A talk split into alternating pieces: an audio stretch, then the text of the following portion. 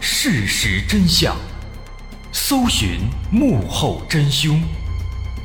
欢迎收听《绝密档案》，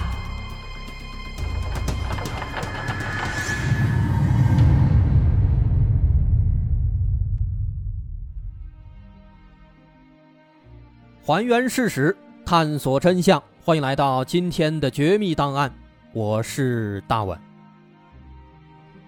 看过《复仇者联盟》的朋友，一定都对这样的一幕印象深刻。每当那个钢铁侠他因为激烈的打斗要破坏其他的建筑之前，他都会赶紧斥巨资买下这栋即将遭到破坏的建筑。最经典的一个镜头，应该是钢铁侠跟绿巨人打架的时候，绿巨人从天而降，眼看这大楼就要被砸烂了。钢铁侠这边不慌不忙地联系了他的人工智能管家贾维斯，让他在几秒钟之内预估了这栋大楼的价格，然后他动动手指，把这栋楼就给买下了。于是绿巨人就算把这栋建筑毁损的再严重，拥有超能力的钢铁侠依然能够用钱来摆平一切。在影片当中，这样的角色有钱可以为所欲为。现实里同样有人可以做到，比如今天咱们要讲的这位亿万富翁，他腰缠万贯，挥金如土，虽然十分有钱，但是他的一生当中却涉及多起谋杀案件。每当人们感觉凶手一定就是他的时候，他总能化险为夷。原因不是别的，正是因为他拥有超能力。当然，这个“超”那是钞票的“钞”。不过呢，就在所有人都认为这位拥有超能力的富豪会就此洗白，继续在外逍遥的时候，他却突然被警方抓进了监狱。而其中的原因，大伙无论如何也不会想到，这位富豪他竟然主动承认了自己是杀人犯。那这到底是怎么回事呢？明明已经用超能力摆平了一切了，为什么还要主动承认呢？其实这件事儿啊，它一方面体现了美国相关的司法制度当中存在着一些漏洞，另一方面呢，之所以会有这样的结局，其中的原因还让人有点哭笑不得呢。具体怎么讲，咱们还要从海岸边的一个黑色塑料袋开始说起。在美国德克萨斯州的东南部有一个小岛，叫做加尔维斯顿。这个岛位于休斯顿东南方向八十公里，这里海滨宽广，气候宜人，是一个著名的度假胜地。因为距离休斯顿市区不远，因此这个地方呢也成为了大家周末旅游度假的第一选择。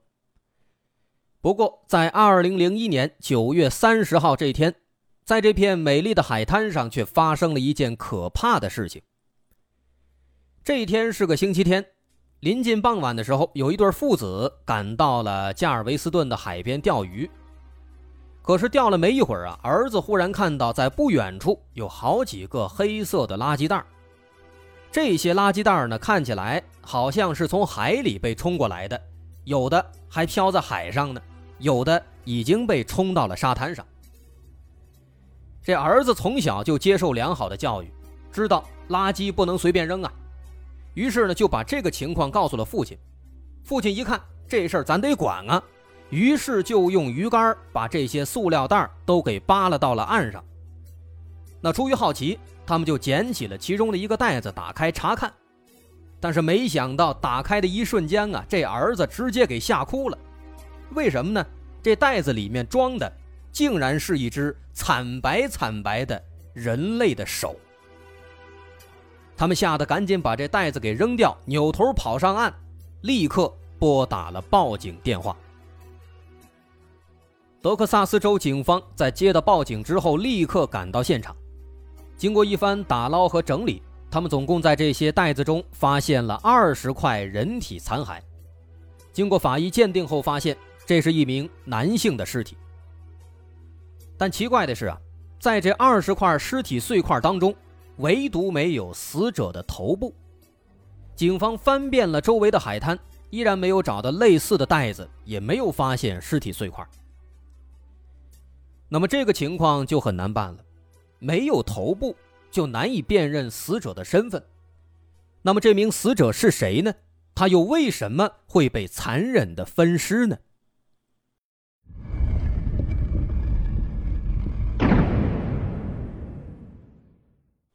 经过一番仔细的搜索勘查，警方在其中的一个袋子里找到了线索。在这个袋子里，除了有尸体碎块之外，还发现了一张报纸。虽然这个袋子已经在海水当中泡了很长时间，报纸也已经湿乎乎的，不过警方在把它吹干、仔细的辨别之后，发现在这张报纸上隐隐约约的被人写下了一个地址：凯林大街。两千二百一十三号，这个地方警方是比较熟的。这个街呢就在加尔维斯顿，距离案发的这个海滩并不远。那么这个地址就引起了警方的注意了，说为什么要在报纸上写下这么一个地址呢？从这个报纸来猜测呀，警方觉得这个报纸有可能是用来包装某一个包裹的。包装包裹，所以在这包裹上会写下地址。那如果真的是这样的话，那么这个地址就非常重要了，也许跟这起案件会有关系。于是警方就来到了这个地址所在的两千二百一十三号，发现这个地方呢是一栋出租房，这里面包含了好几间独立的房间。警方随机敲开了一个房门。开门的租客是一个五十岁左右的男子。这男子说，他在上个月刚刚租下了这个房子。那警方就问他说：“最近有没有什么异常情况？有没有什么奇怪的发现呢？”这个男子一听啊，十分神秘地说：“确实有。”然后赶紧把警方拉进屋子，关上门，好好的讲一讲。这男子说啊，说这个房子的房东。叫做莫里斯·布莱克，这老头已经七十多了，但是呢，看上去啊精神头十足。那当时这个男子他把这个房子租下来之后啊，这个老布莱克还时不时的哎来找他喝酒聊天，打成一片，哎关系还挺好。不过后来过了一阵子，在他们隔壁也搬来了一个租客，因为他这房子不是有好几个房间吗？另一个房间也搬来一个租客。这个租客呢，是一个看起来五六十岁的一个老太太啊，一个老妇人。那这个女的好像是个哑巴，不会说话，而且呢，不知道为什么，这男的看这老太太，总感觉这老太太有点别扭，但是什么地方别扭，他又说不上来。而且更加奇怪的是什么呢？自从这个老太太搬来之后，这房东布莱克就很少来他这儿喝酒了，反而是时不时的。往人家这个老太太那个屋里跑，也不知道在干什么。他猜测呢，可能是这个布莱克呀看上人家了。不过呢，在最近几天啊，他突然发现这个房东这个老布莱克已经好几天没有出现了。他这才感觉这个事儿啊，好像不太对劲。那么，既然这个房东布莱克已经好几天没有出现了，于是警方就从这个人口档案里。找到了这个布莱克的指纹信息，之后呢，又跟尸体上提取到的指纹做了比对，结果跟警方猜测的一样，这名死者正是布莱克。那么现在死者的身份确定了，就是这个老房东。那么下一步就要搞清他为什么会被杀害，而且还被分尸了。警方分析认为。首先，当时发现尸体的那对父子，人家应该是清白的。那眼前这个男的租房的这个男租客，目前也没有发现他有什么疑点，反倒是这个男租客提到的那个奇怪的那个哑巴老妇人，他是有点侦查的价值。于是，警方就把侦查重点放到了这个不会说话的老妇人身上，打算找他聊聊。可是，警察带上手语翻译。在门口等了一个晚上，也没看到这个老妇人回来。这可怎么办？等是不能等的，毕竟是命案啊。于是警方决定先进入他的出租屋里去看一看，没事再给人还原，给人关上不就完了吗？不过进来之后啊，警方发现他住的这个房子有点奇怪，哪儿奇怪呢？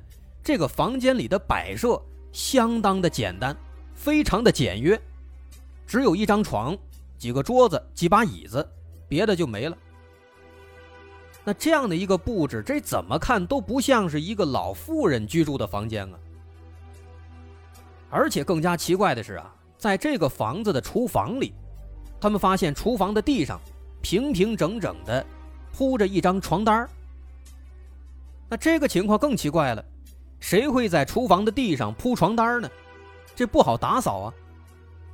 于是警方就把这个床单给掀开，哎，发现这个床单下面呢。还有东西，有一张类似这个地毯的毯子，不过这个毯子上啊有很多的划痕，看起来应该是被刀子或者其他的一些类似的工具给划破的。那这个情况就引起了警方的注意，于是他们又把这个毯子给掀开，结果把毯子掀开之后往下一看啊，发现在下面的这个地面上有大量的血迹。而经过法医鉴定，这些血迹属于死者布莱克。至此，这个发现让警方感到非常震惊。显然，这个厨房应该就是凶手分尸的现场。分尸以后，把布莱克扔进了海里。而这个出租屋呢，有可能就是死者遇害的第一现场。但是，这个出租屋呢，是那个老妇人租的。难道说那个老妇人、那个老太太，她是杀人凶手吗？这好像很难让人相信啊！一个五六十的老太太，她能打过布莱克吗？虽然布莱克七十多了，但是那个男租客也说了，这布莱克年纪大，但是身体很硬朗。那这个情况让警方感到非常疑惑。现场这情况呢，确实指向了这个老妇人，所以当下的任务。还是要找到这个老妇人，找到她问一问，应该就能得到答案了。但是问题在于啊，这房东他死了，房东死了，这老妇人她叫什么，来自什么地方，这就没人知道了。这上哪儿去找呢？无奈之下，警方只好先在这个屋子里面展开进一步的勘查，万一能够发现一些线索呢？那果不其然，没多久，警方在垃圾桶里就找到了一张来自一家眼镜店的预约取眼镜的收据。这个收据上写着一个名字，叫罗伯特·杜斯特。警察一看见这个名字，不仅没高兴，反而陷入了疑惑当中。为什么呢？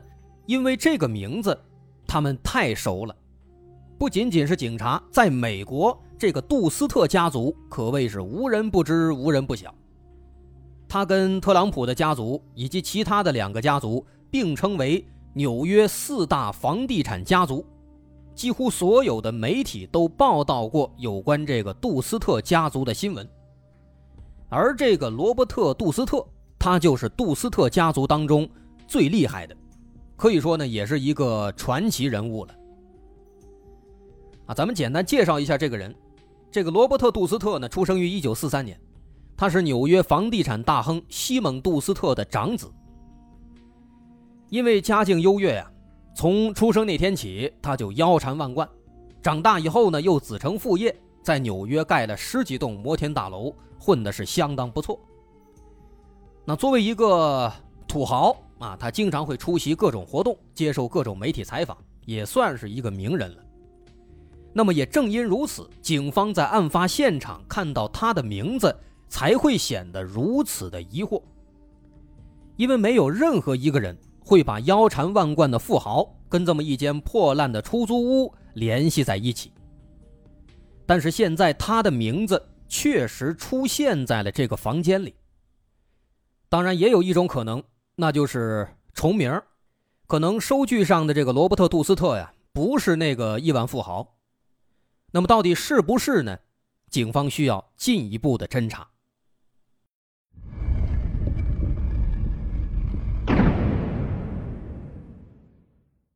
不管这人是不是，警方还是按照收据上写的时间，提前赶到了这家眼镜店。他们打算守株待兔。不过没一会儿，这兔子就来了。店里走进来一个戴着墨镜的男子，只看了一眼，警方就知道这个人就是亿万富豪罗伯特·杜斯特。那即便他是亿万富豪，跟这起案件有染，警方仍然在第一时间就把他给控制住了。随后，在罗伯特开来的轿车后备箱里，警方搜到了一把锯子和一个网球拍，这把锯子也让他的嫌疑大大增加了。但是眼前的情况啊，仍然有一个很奇怪的地方，这事儿他不对呀。那个男租客之前跟警方说了。说这个房间是一个哑巴老妇人租的，但是在这个老妇人的房间里面却发现了罗伯特的收据，这事儿这怎么解释呢？在接下来警方对罗伯特的住所的搜查当中，他们找到了答案。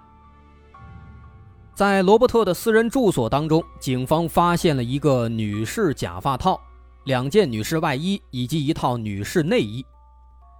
看到这个东西，警方才恍然大悟，原来那个哑巴老妇人其实根本不是女的，而是罗伯特男扮女装假扮的，也因此怕露馅儿，他才装成了哑巴。那么至此，这个案子好像快破了。罗伯特男扮女装，他租了一间房子，而种种迹象表明，房子的房东却死在了这间房子里。那么毫无疑问，罗伯特极有可能就是凶手。于是警方指控罗伯特犯下了一级谋杀罪，保释金为三十万美元。那么在这儿，咱们需要简单解释一下这个所谓的保释金制度。这其实是一种美国从英国法继承而来的特殊制度，说美国公民涉嫌犯罪被逮捕之后，如果他们能缴纳一定数量的保证金额。就可以得到释放，在家中等待审判。说白了，如果你有钱，你可以先交钱，然后回家，在家里面等着什么时候开始审了，你再过来就行了。那么，其实这样的制度呢，即便是不了解法律，我们也能感受到，其实很危险。让杀人犯交了保释金释放了，万一他直接逃跑了，那该怎么办呢？不过呢，人家可能也是有自己的道理啊，可能这个。金额比较高，毕竟这三十万的保释金，一般人应该也交不起，那就只能在看守所里面蹲着，等着审判了，应该也跑不了。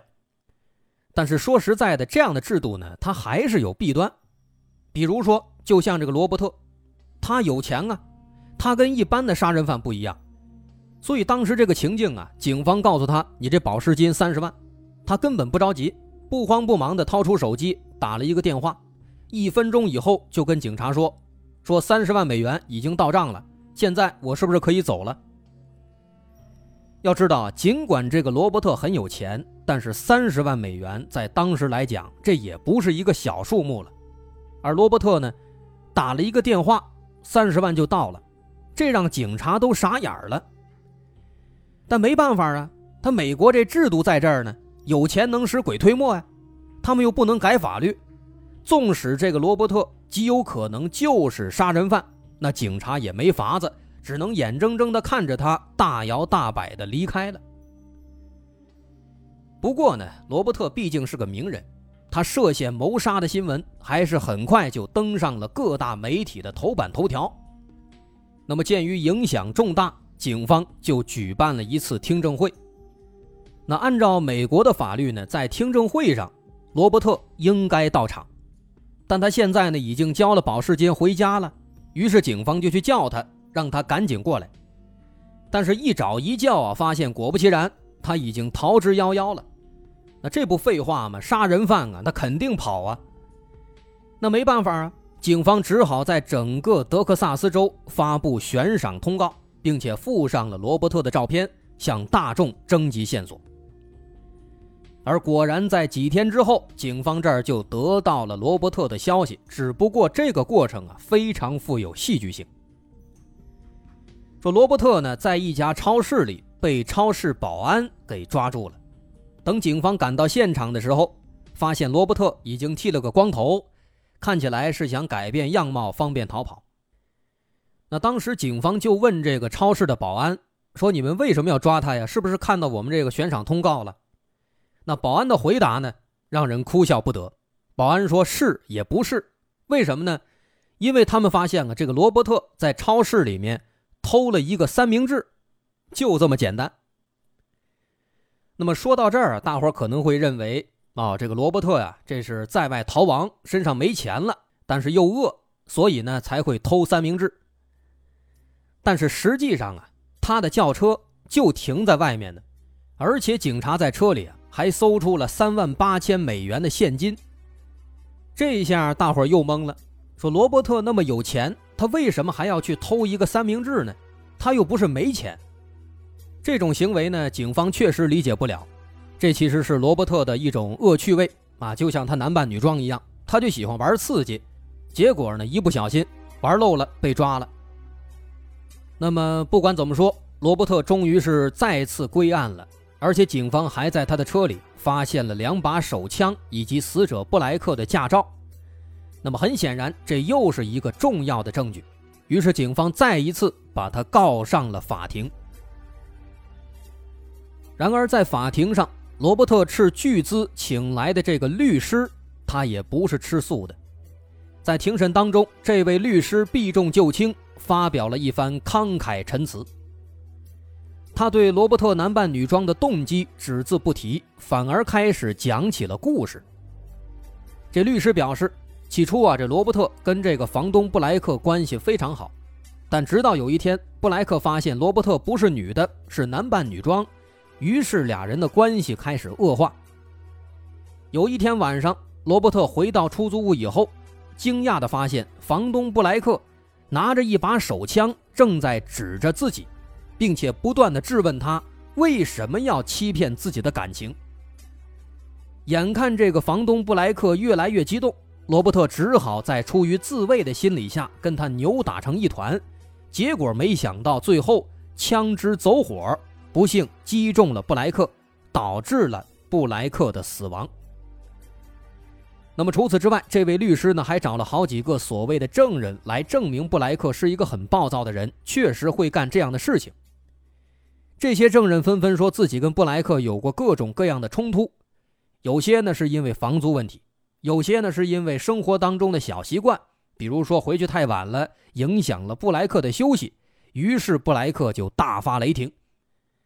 那么总而言之呢，这些人都声称。自己曾经遭到过布莱克的威胁，甚至是死亡威胁，然后极力的把这个布莱克的形象塑造的很恶劣，以此来证实罗伯特当时很可能确实是遭到了威胁，才失手打死了布莱克。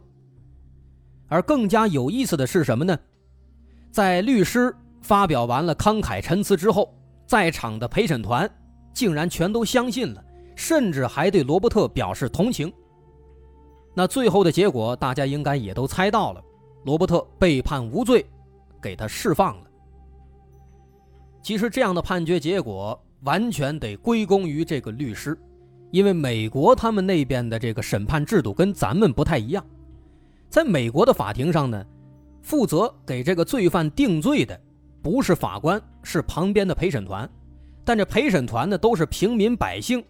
他可能是个厨师，可能是个收银员，还可能是个老师。那无论如何呢，这个陪审团啊，他不可能是懂法律的律师，也不可能是法官，而最终给做判决的就是陪审团。那这样的话呢，他们就很容易被这种花言巧语给哄骗，最终被误导。所以最后这起案子呢，就这样给罗伯特判了无罪。但是事实情况果真如此吗？相信你我都不信。